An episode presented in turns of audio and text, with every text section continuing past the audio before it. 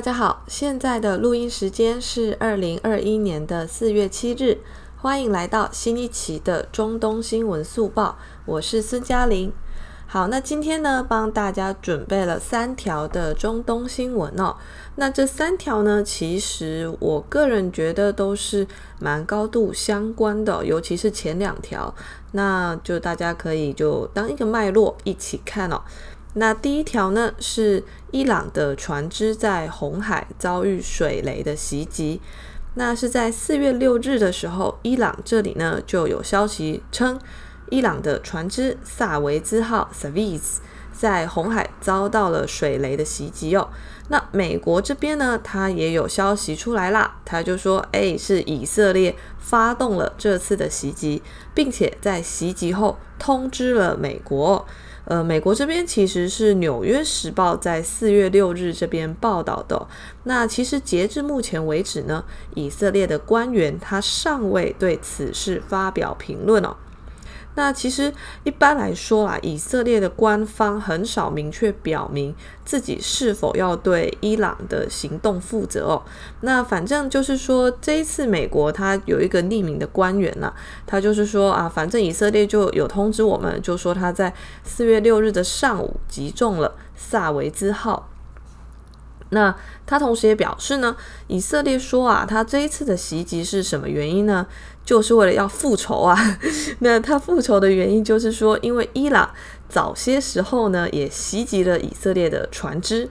那么，但是他说，其实为什么要拖到现在才报复呢？诶，这个君子报仇，三年不晚啦。那就是说，因为美国的航母艾森豪威尔号呢，其实呃那个时候刚要通过，那所以就是说，为了让它跟袭击的现场能保持一定的安全距离呢，那所以这个以色列就延后了动手的时间哦。但只是说，你其实从今年二月以来来看呢。呃，伊朗跟以色列的船只其实多次遭到袭击哦。我们前几期也有介绍到，就不知道大家还有没有印象，就是有以色列的船只也是遭到这个火箭攻击。那以色列这边就立刻说：“诶，这个一定是伊朗做的哦。”就除了伊朗，已经想不到有谁这么胆大包天，竟然敢攻击美国在中东的代理人哦。那当然，伊朗这边是没有承认嘛。那所以，其实你从今年二月以来呢，可以看到以色列跟伊朗他们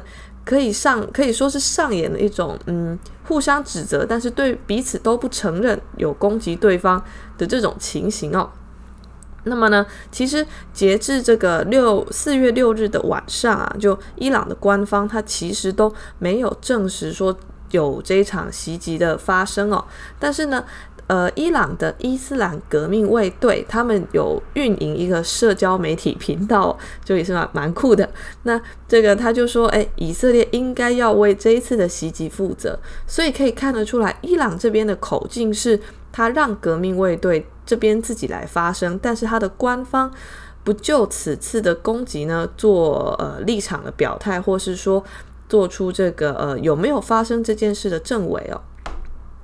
那另外那个卡达半岛电视台也有报道，就是说这个呃伊朗半官方的通讯社啊，叫塔斯尼姆通讯社 （Tasnim），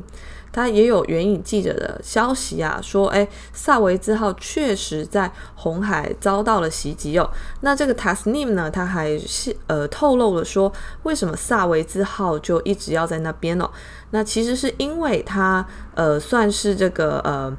一直在红海，就这几年都固定驻扎在这边。那他是为了支持伊朗的这个呃商船，那就包括说要保护他们，那还有要执行反海盗的任务哦。其实红海这边它一直是一个不太安宁的地方，就海盗还是会出没。那商船呢，就是要怎么样平安的通过？呃，其实都要有赖国家呢，你要就是呃。自己想办法保护自己的船哦，那保护自己国家的财产。所以这个是萨维兹号为什么会呃一直驻扎在红海的原因哦。那所以它其实啊是属于革命卫队的这个船哦。那纽约时报他这边是表示说啦，就是他觉得萨维兹号，呃，它是一艘货船，但是它其实有军事用途。所以，我们其实综合各方的报道来看，我们大概可以看到这件事的一个呃模糊的样貌哦，就是在官方还没有出来实锤之前呢，其实都可以说这件事是有点模糊的。那就是说呢，就这艘船呐、它确实是呃。在红海这边就一直在这里，那他有这个执行军事任务的呃经验，那但是他是不是属于革命卫队的，跟他是不是是呃完全的这个纯军事的船，这个其实呃看各方的报道来显示呢，其实。比较莫衷一是哦，那袭击确实应该是有发生哦，毕竟呃，美国跟这个阿拉伯还有伊朗的半官方的媒体都有出来讲这件事，所以应该是可以确认。但是是不是以色列做的呢？这个呃，我觉得最后还是要看伊朗官方是怎么表态哦。那其实这件事为什么会呃重要？就是说呃，伊朗跟以色列明明互相都在，就是从二月以来就彼此指责指责，然后指责了很多次，那也不确定说这些攻击到底是不是对方做的。那为什么要把这件事拿出来讲？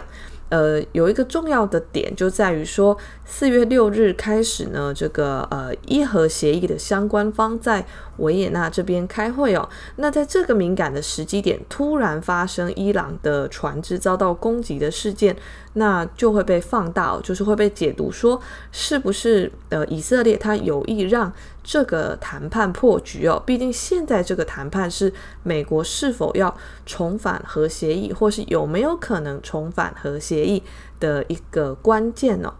好，那所以今天我们第二条新闻呢，就是要来看呃维也纳这边它的相关会谈的结果。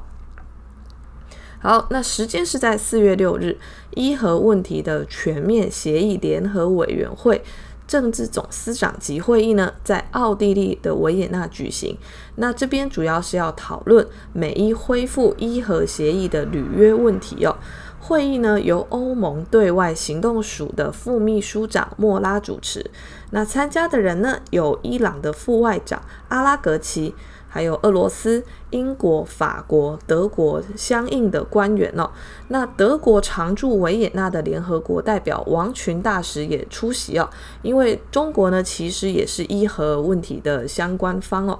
那王群呢，这边是表示说，要解决当前的问题，然后达成美伊履约的这个方案呢，首先要对事态如何发展到今天啊，就各方必须要有一个清晰的认识哦。那当然，这边这个呃，他当然是说是美国的前政府单方面的退出伊核问题全面协议，并且对伊朗极限施压，就是导致伊核局势持续紧张的关键哦。那他当然这边是要说，这个美国呢必须呃要早日重返这个核协议，那只有美国重返才是破解当前伊核局势的钥匙。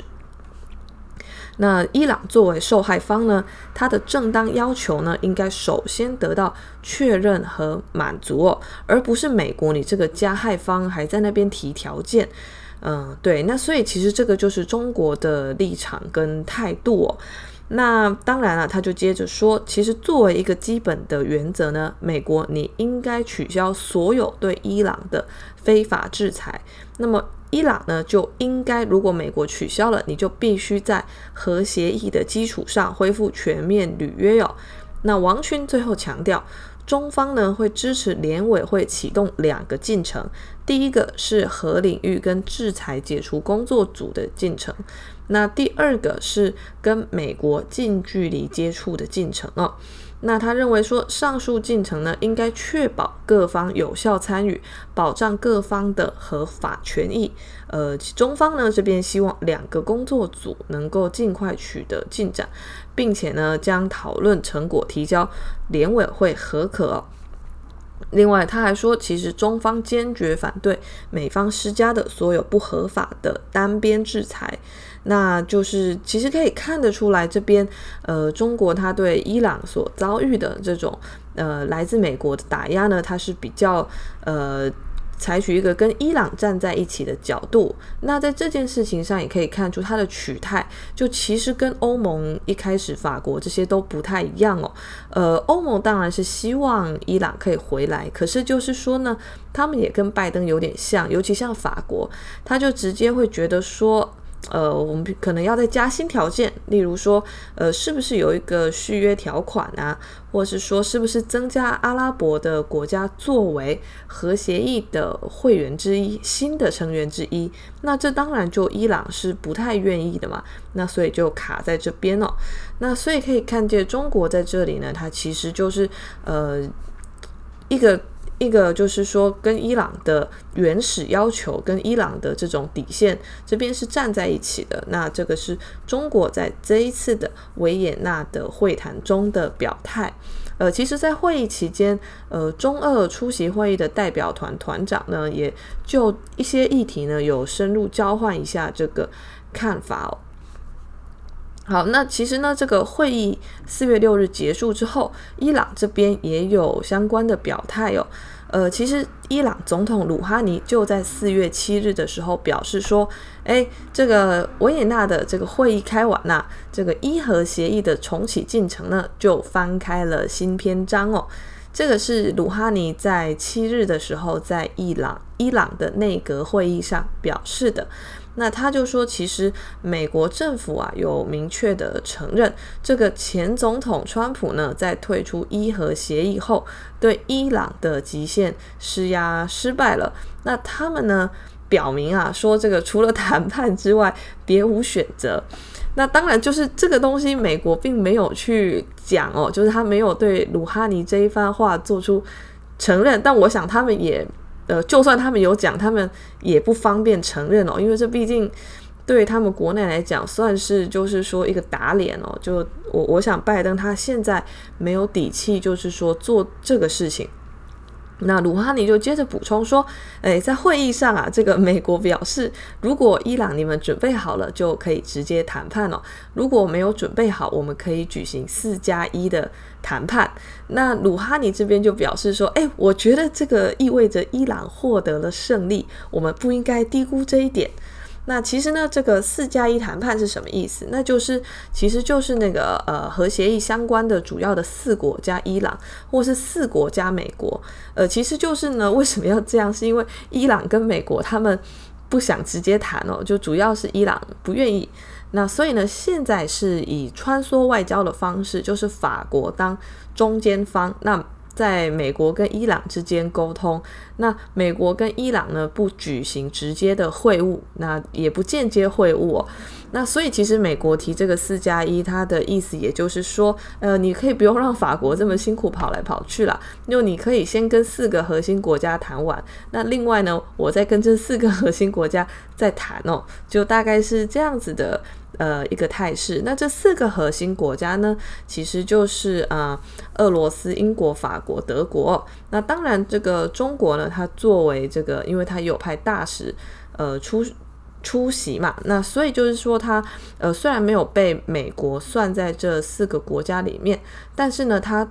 的角色，其实在这个会议里面，你可以看得出来，它也是非常重要的。就在二零一五年核协议签署的时候，中国它其实是呃站在比较边缘的地方哦。可是你看，走到今天，中国它在中东这边的经营，还有说它在伊朗的核协议上的发言权，就王群呢，它虽然没有作为四国加伊朗这种四加一谈判的一个。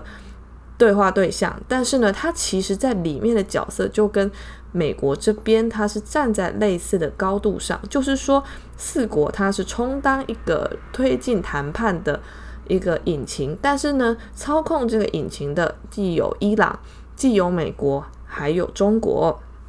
那这是呃维也纳的会谈这边的一个呃状况。那其实鲁哈尼他是可以看得出来，他觉得说，哎，现在的进展就是还蛮不错的。那其实呢，就是第一轮的这个呃会谈大概会进行几天哦，就其实现在第一轮还没有结束。那呃，其实呢，大概在九日的时候，四月九日要开始在举行第二次的这个会谈。那第二次的会谈就比较是专家级的磋商哦。那我们可以继续看。其实我觉得整个四月的前旬呐、啊，可能这件事都会一直发酵，就是在讲说，呃，这个伊核问题啊，到底会会不会有什么样的新的进展？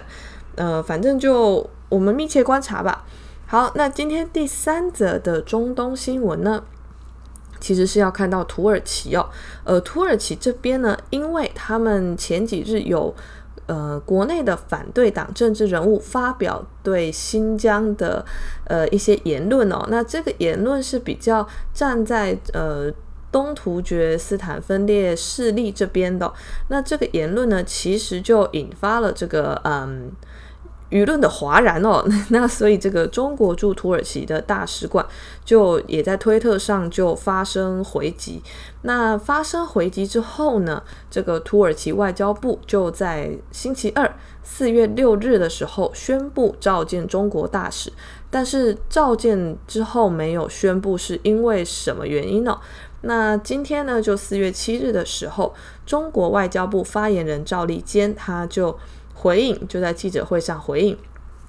表示说呢，呃，中国驻土耳其使馆的有关回应呢，其实完全正当合理，无可指责哦。呃，我们希望土方各界人士正确理性。客观看待中方维护国家主权和领土完整的坚定立场，以及采取的反恐和去极端化的举措，以实际行动维护中土战略合作关系大局哦。所以你可以从赵立坚的这个发言来看，他是对于土耳其内部的各方是做了一个敲打哦。那其实怎么说呢？我觉得我们要来。呃，梳理一下这件事的发展哦。那其实就是在呃前几天的时候，土耳其最大的反对党共和人民党，他的这个成员呃，也就是安卡拉市长叫做曼苏尔亚瓦什呢，他就跟另外一个党叫做好党啊，呃，我觉得土耳其他们国内的政党名字都很有趣，正义发展党好党。好，那这个好党的党主席叫做梅尔阿克苏纳。那其实呢，这就是安卡拉市长跟这个好党的党主席呢，呃，他们两个最近啊，就为这个呃东突厥斯坦的这个分裂的势力说话。那当然就是说，哎，土耳其呢，我们应该要声援在新疆的东突厥斯坦的兄弟啊，这样，然后就说，诶，中国呢，他在那边做的这个事情是侵犯人权的。那其实对于这两个土耳其政治人物的言论呢，这个中国驻土耳其大使馆，他就在四月六日在推特上就连发了两个帖，而且还点名哦，就点名这两个政治人物，然后就驳斥说呢，这个呃，新疆维吾尔自治区是中国领土不可分割的一部分。那这是国际上接受且不容争辩的事实哦。那中方呢，坚决反对并强烈谴责任何人或国家对中国主权与领土完整提出的任何挑战，中方保留采取适当回应的权利。哎呀，但是呢，就这两个推特出来之后，其实他就这个。被延上了，就是就是就下面就引来一堆的这个土耳其网友的攻击哦。那其实呢，就是因为有这个纠纷呢，呃，不算纠纷啦，就是有这个呃插曲啊，那所以就呃。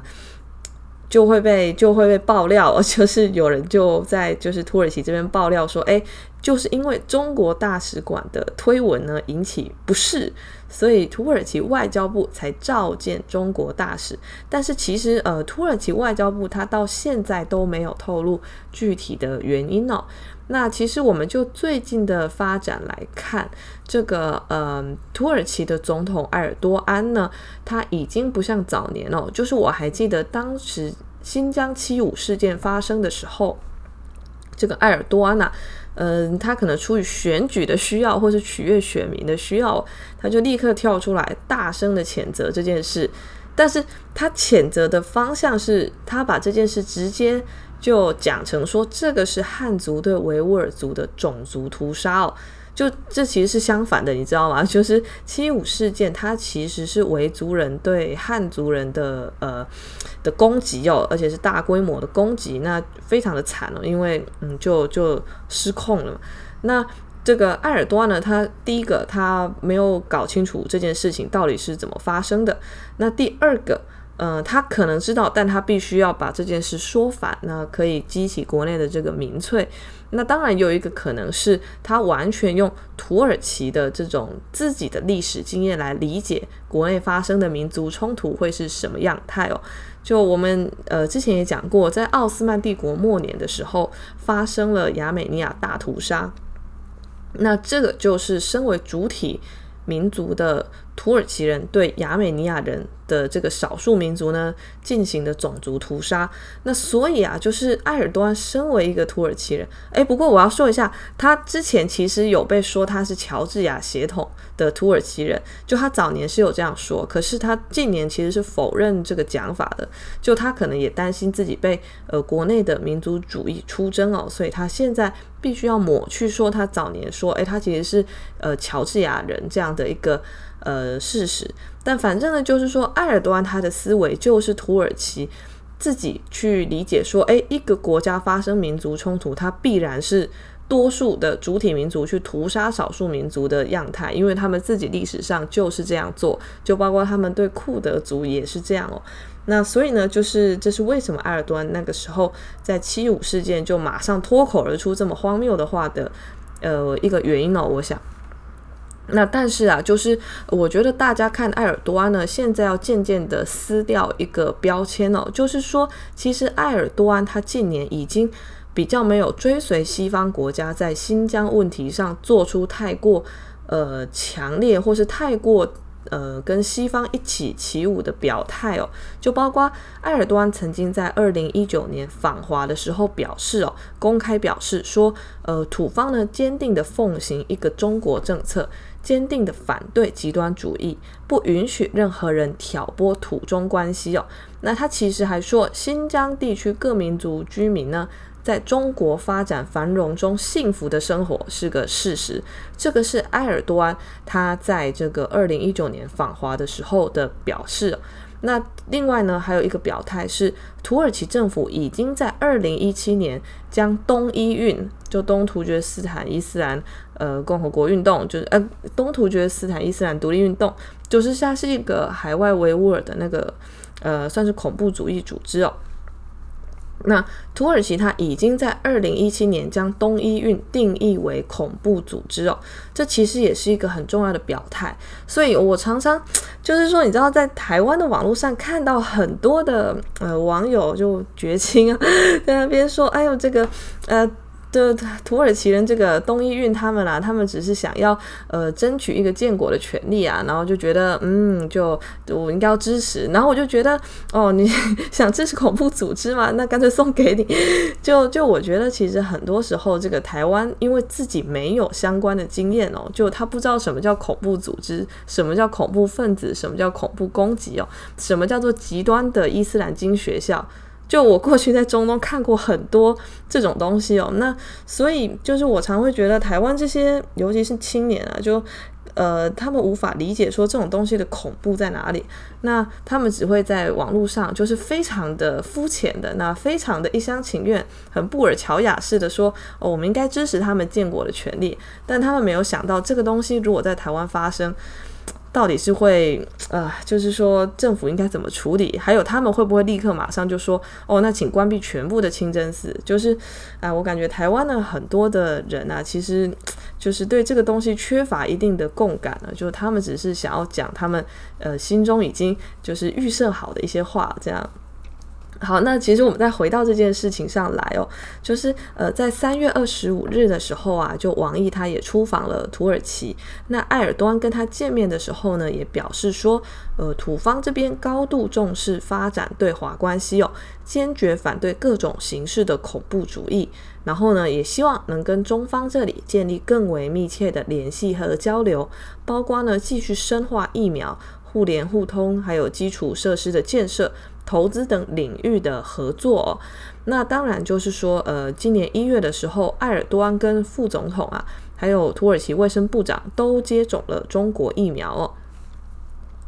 那但是为什么就他现在会有这个表态？那当然就是说，因为二零二三年要大选了嘛。那呃，之前提到了两位政治人物啊，他们其实现在在土耳其国内都被视作是可能可以在下一届角逐总统宝座，然后呃威胁威胁到这个苏丹啊，就埃尔多安他现在的地位。的潜在对手哦，所以他们可能必须要去炒作这个东西。那但是他们炒作这个东西呢，就逼得埃尔多安他为了回应国内的民族情绪，所以他必须要有一些动作，就例如呃召见中国大使。但是就是说。召见这个东西，它本身就传递了呃一些讯息，那就它只是要传递这个讯息而已，就是说，哎，我注意到这件事啦，那我把中国驻土耳其大使叫来了，但是呃讲了什么这个内容就没有公布哦，那没有公布，其实也就像赵立坚说的，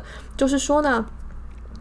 呃，他知道埃尔多安他是想要发展务实的中国跟土耳其之间的关系，所以呢，就呃，他就是读到了这一点，才要在他的发言中说出来，就是说呼吁土耳其要务实哦。那这个话当然也是要敲打他们国内的呃政治人物。不过呢，就也是要跟埃尔多安说，呃，你要顶住啊，就不要被这个民粹给扰动。所以我们看得出来，埃尔多安的困境其实跟阿拉伯很多的国家的面对对华的交流的时候的困境是类似的，就是国内的这个民粹有时候会逼得他们要做一些。呃，比较带有反华的，或者是说，嗯，把中国找来，然后有点谴责的这个动作跟意味哦。但是就是说，做出这些表态跟这些举动的时候呢，呃，